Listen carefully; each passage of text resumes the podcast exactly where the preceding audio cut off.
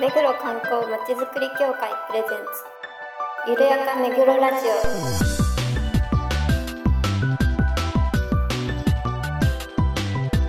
この番組は目黒に関することをゲストを交えてゆるやかにお届けする観光トークバラエティです。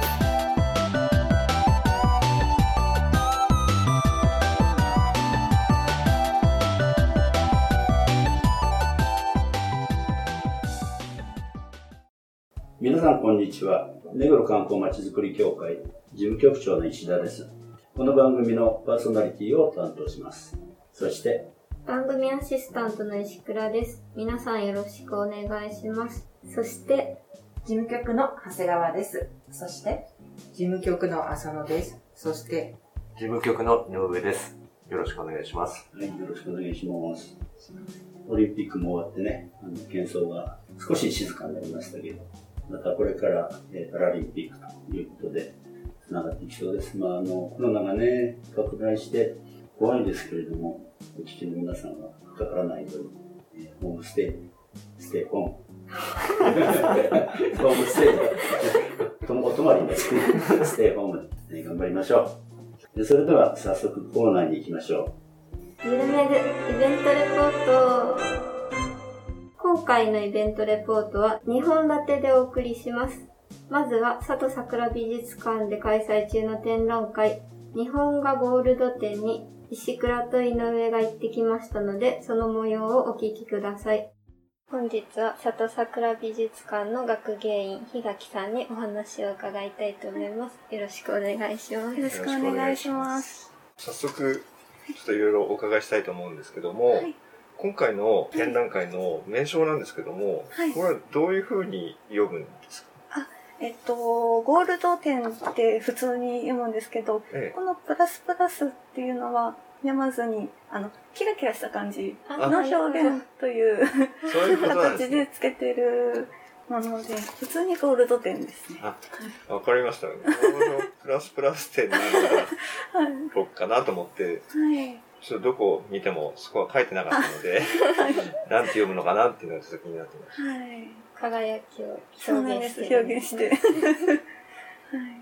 今回、このゴールド展を企画された、ななんていうんですかね、きっかけというか、ああ、きっかけはですね、オリンピックの年に、あの、ゴールド展をやりたいっていうような形で企画をしたんです。で、あの、本当だったら、あの、昨年、ゴールド展するつもりだったんですけど、はい、オリンピックが延期になったっていうことで、今年になりました。なるほど。そうやはりって感じですね。そういうことだったんですね。去年の年間スケジュールにあったので。そうなんです。このゴールド展というのは、具体的にどういった展覧会なんでしょうか？ああそうですね。古来より人々を魅了し続けてきた金色を用いて彩られた絵画をご紹介する展覧会なんですけど、はい。その金色っていうとすごく皆さんあの、いろんな感情を引き起こすと思うんですけど、はい。えっと、本展では光の表現としてのゴールドを様々な作品によりご紹介する展覧会となっております。金色のうん使った作品を集めたってことすねで。はい。す。すごいね、金色でしたはい。ね。そうですね。でもなんか金色にも様々なタイプがあって、あの金箔を用いているものと金泥を用いてもいるものがあって、ちょっとあのやっぱり色味が違ってくるので、そ、そこの辺を見ていただければと思ってます。なるほど金でってあの、はいまあ、金にど泥って書くあ、そうです。はい。金でって簡単に言うとどういったものなんですか？えっと、絵の具とはち違うんですよね。えっと、粒子が細かい粉状の絵の具があるんですけど、はいそれを溶かして、あの、ドロドロにした感じおのもーのですね。金箔を貼る。そうですね、ってこと白ですね。はい、貼るものです。あ、そういうことか。はい。なるほど。下にあったすごい金ピカ、3つぐらいすごい金だったんですけど、あはい。あれは金箔なんです。そうですね、金箔が貼られてるものもあるんですけど、もうあの、その屏風自体が金色でできている屏風っていうのもありますね。はい。なんか見どころというか、そのはい。見方は、はい。普段のその絵とはちょっとやっぱ違うでしょあ、いや、うん。なんか金箔とか金泥とか、その素材によって色味が変わってくるので、その素材によって展示するお部屋を変えているので、はい。一見なんか金色ってどこに使ってあるんだろうっていう絵もあると思うんですけど、あの、目を凝らして見ていただけたらなと思いますね。なるほど、はいそう。そういう見方をするとちょっと面白くなってくるっていうか、金、金がはい。違うってことですね。金の感じが感じ、はい、違いますね。作品によって。はい。なるほどなのかな。分かってるのか分かってない。実際実際見るとすごい、はい。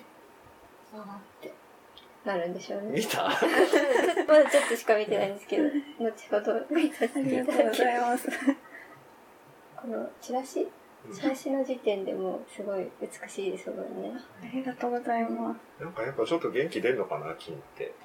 そうですね。はい。そうでもないの。あでもまあ、輝きっていうのはやっぱりはい。テンション上がるんですかね。わーってなりますよね、確かに。ねすごい。金ってやっぱ特別な色っていうか。はい。はい。となんかこうこういう風に楽しんでほしいとか、なんかこう PR するようなことがあれば、ああ、はいそうですね。そうですね。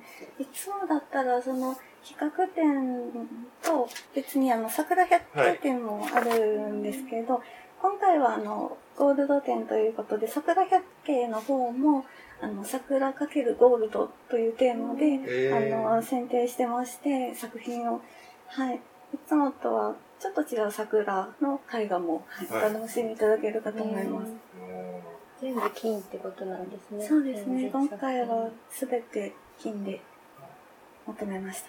う桜百景も結構回数いってるはず、いあ、ってるもんねそうですね。24回目ですうね。んそう24回やってもまだまだあれですか見るものがあるっていうかなんていうかああ、そうですね。なんか、毎回多分、あの、テーマを決めて展示するので、その分、そのテーマの数だけ多分、あの、はい、いろんな展示が楽しめるようになってます。絵が大きいしね、ここは。確かに全部が。で近いですもんねうんそうですすごいね。作品となんか、最近ですかね、あの、お家、あ、お家で里桜あですか？そうですはいそうですね。えっと、お家でもその、里桜で展示されている作品を見ていただくことができるように、はい、あの、SNS の方でも動画とか流してますので、ご覧いただけたらなと思います。はいちょっと見てきたんですけど、あ、ありがとうございます。ちょちょっとやっぱはい、雰囲気というかは動画ではい。伝わってきたなって感じなんですけど、あやっぱりあの、実物が大きいので、こちらの絵は。やですね。っぱあれを見てはい。刺激になって実際にはい。見に行きたいなっていうふうに。まあでもダメなのか。お家でっつって、うんでもね平日ですそうからですね。少ないので、はい。今はお客様が。はいまあ体調のいい方はぜひ来てくださいって感じです。はい。ぜひ。本日はありがとうございますざいます。ありがとうございますはい。里桜美術館の檜垣学芸員さんね、どうもお忙しい中、お付き合いいただいてありがとうございました。で、あの、お二人行ってどうでした？帰ってきた時に伺ったら、豪華でした。みたいなね、お話ありましたけど、どう、どんな感じでしたか？ね豪華でした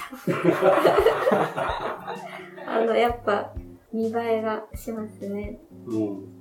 キラキラっていう感じですごく綺麗でした今、金を使った絵っていうんですかね。そうです。なんか絵によって金の雰囲気が全然違って、あれどこが金なんだろうって、やっぱあのインタビューでもお話しされてましたけどちょっとよく見ないとわかんない感じでさりげなくこうキラキラっていう。感じがあったりもう見るからに金だったりって。いうなんかそういういろいろな感じがありま見し見方、見え方も違うってことだよね。使い方によってね。なるほど。日本画の美術館ですけど、普段よりはやっぱ暗か明るく感じましたね、全体的に。なるほどね。どうもありがとうございました。それでは次のイベントです。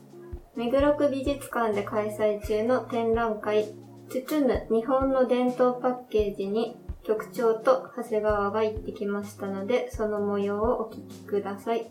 えー本日はあの目黒区美術館に長谷川と一緒に行きまして現在は企画展行われてますが包む日本の伝統パッケージということで担当の佐川主査にお話を伺いに参りました佐川さんよろしくお願いしますお忙しいとこすいませんねよろしくお願いします。包む展はもう何度かやってんだよね。はい、今回で3回三回目の展覧会になります。うん。最初が1988年なんですけれども、目黒区美術館がグランドオープンして1年後の、あそっか。はい、あの年になるんですけど、その時に開催しました。まあ、包む展あのこのチラシもねポスターもあの卵のね卵つとっていうんですかね山形県の。あのすごくインパクトあるなと思ってうちのあの教会の表にもポスター貼ってあるんですけど、この卵つとも含めて例えばね今卵が入ってるじゃないですか。あれって生卵が入ってるの？悪くなっちゃうよね。はい。あの、展示している卵つとは、あの、中身を抜いた本物の卵の殻です。殻殻なんだやっぱりね。あの、そのまんま保管しとくんですか？その卵が入ったまんま。はい、展示しているもの、まあ、収蔵させていただいているものは、そのまんまの形で収蔵庫にいつも保管しているんですけれども、もともとタマコツトっていうのは、栄養に富んで、まあ、貴重だった卵を、こう、ちょっと病気の方に送ったりですとか、あの、まあ、贈答用にです贈ね答用ってことだあの、届けるうん。際の、まあ、昔の知恵なんですけども、割れないように、運ぶための入れ物なんです。なので、展示してあるものに持ち手がついてるものがあったかと思うんですけれども、えーまあ、手で、ぶら下げてというんうですか、ん持って運べるようなものだったようんうです。なるほど。この岡さんっていう方が研究されたって書いてあるんですけど、この方が集めてたものが寄贈されたっていうことなんですかね？そうなんです。あの、岡さんっていう人は1905年に生まれた方で、日本のデザインの歴史とともに、まあ、生きてきた、うん。あの、世代の方なんですけれども、本業はグラフィックデザイナーで、うんあグラフィックなんだはい。あの、まあ、当時は図案家って言ってましたけど、そういった本業の傍ら、1950年代の後半から、まあ、今回展覧会で展示している伝統パッケージを収集、研究することを本格的にあの始めていかれました。なるほど。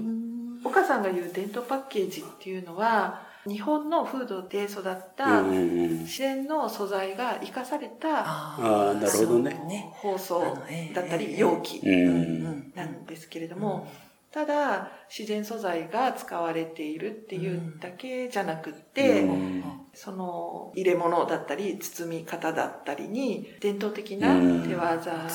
技だよね、本当にね。あるものや、卵のつとですとか米俵うん。みたいな。生活の中でこう生まれてきうて、ん。長い年月の中で洗練されていった形っていうんですかね、そういうものも岡さんの言う伝統パッケージというものは含められています。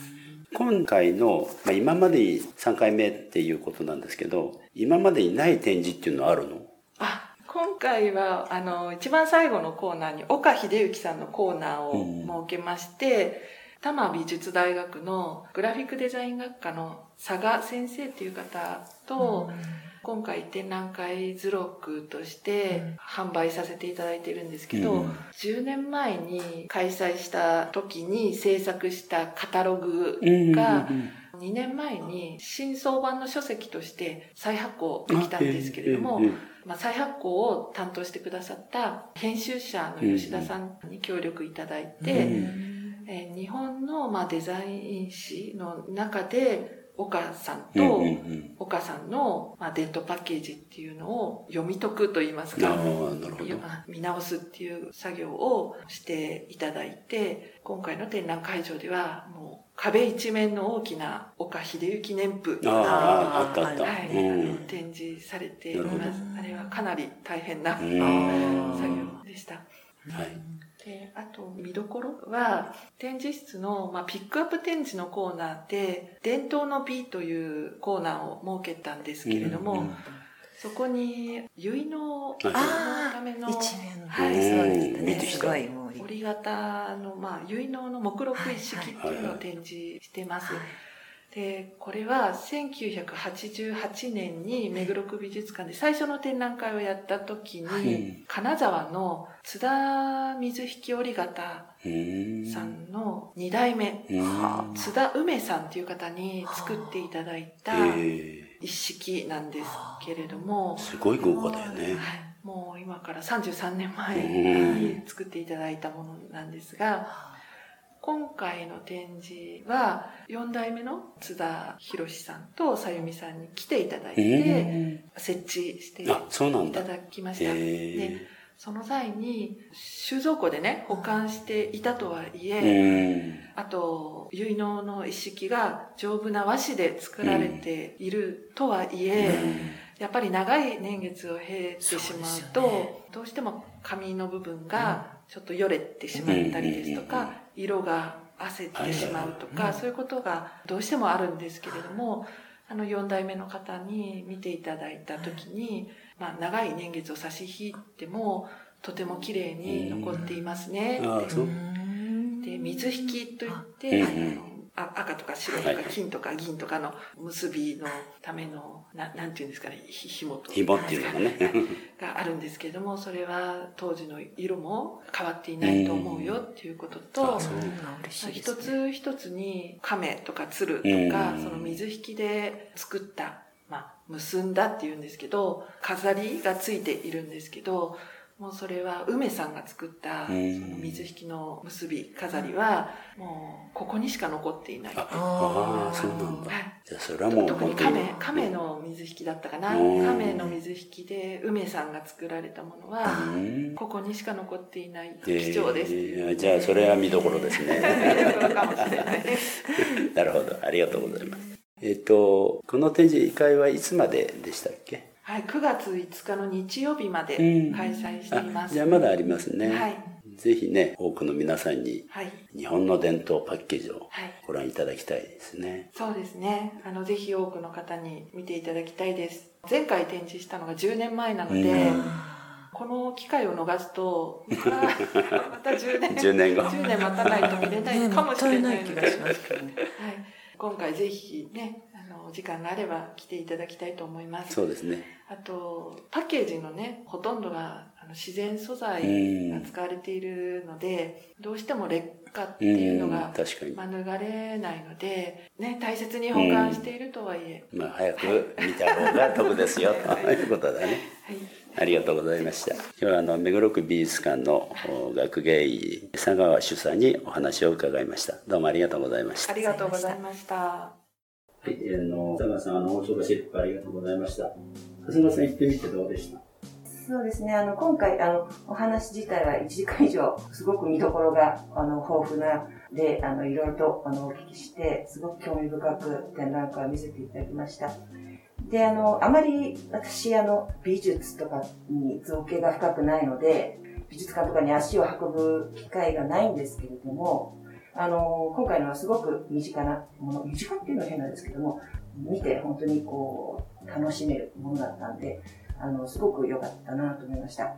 あの、ビデオを流してるんですね。35分ぐらいの。でそれがね、すごく良くて、で、あの、包むの原点はお姫ってわかるかな？はいあのね、劇なんかでお金をひねってな投げてあげるみたいなおひね。まあお菓子もね、一粒のお菓子をひねって子供たちに渡すとかね。そういうおひねりが原点ということで流れてましたけど、すごく興味深いあの映像でした。すごくよくできてました。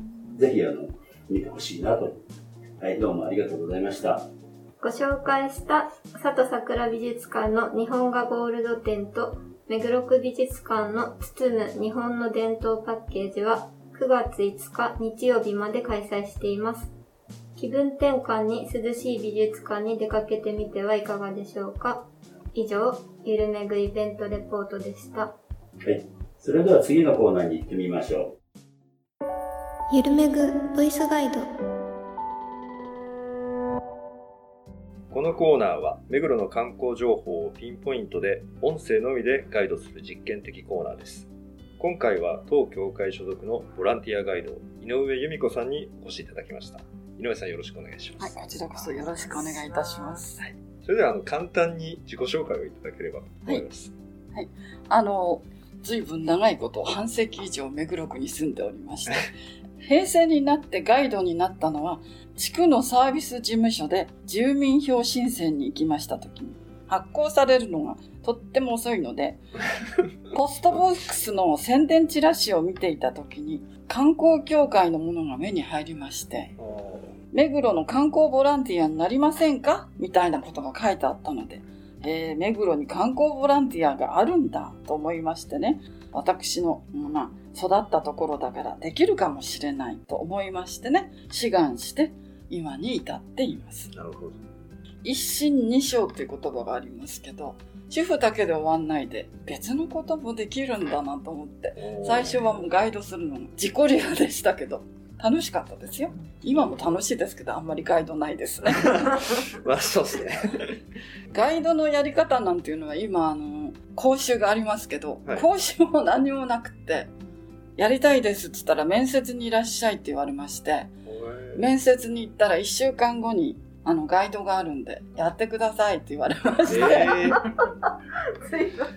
やったことない。のにどうしようかと思いまして、専属の駅から日光山でしたっけ？日光山公園でしたか？なんかあの、古墳の跡がちょっとあるとこがありまして、はい。そこ通って古民家園でタケノコご飯を食べるという、えそういうものだったんですけれども、あの、今みたいにグループ分けしてないので、一人で何人いらしたですかね？?30 人ぐらいいらしたような気がしますけど、えー初めてのことだからわからないけどして、マイクの設備もなくて、こう、覚醒器っていうのありますよね。はいこういうラッパ型の。はい。それを持てと当日言われまして、えそれでそれは持つし、あの、目黒ガイドとか書いたあの白いジャンパー着せられましてね。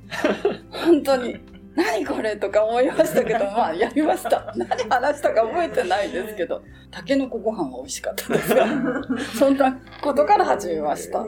なんか、えらいとこ来ちゃったな、みたいな感じですよね。だって、募集要項みたいのがあるから、はい。きっと何人もいるんだろうと思って志願したわけですよ。そしたら、え先に二人しかいなくって、とか言って、という感ーじですごいですよ。宮の古民家のこととかご存知だったんですか？よく。いいえ、だから、下見に行ってそ、こで？ええ、勉強して。そう。は本当に、ちょっと待ってください。これ、この話だけでコーナー終わっちゃうか終わっちら。ゃうわよ。終わっちゃうこれちょっとまた別の機会で。そうです、そうです。早速なんですけども、はい今回のボイスガイド、えっ、と、はいどちらをご案内いただけるんでしょうはい、目黒区で私の好きなお寺ということで、霊雲山万隆寺。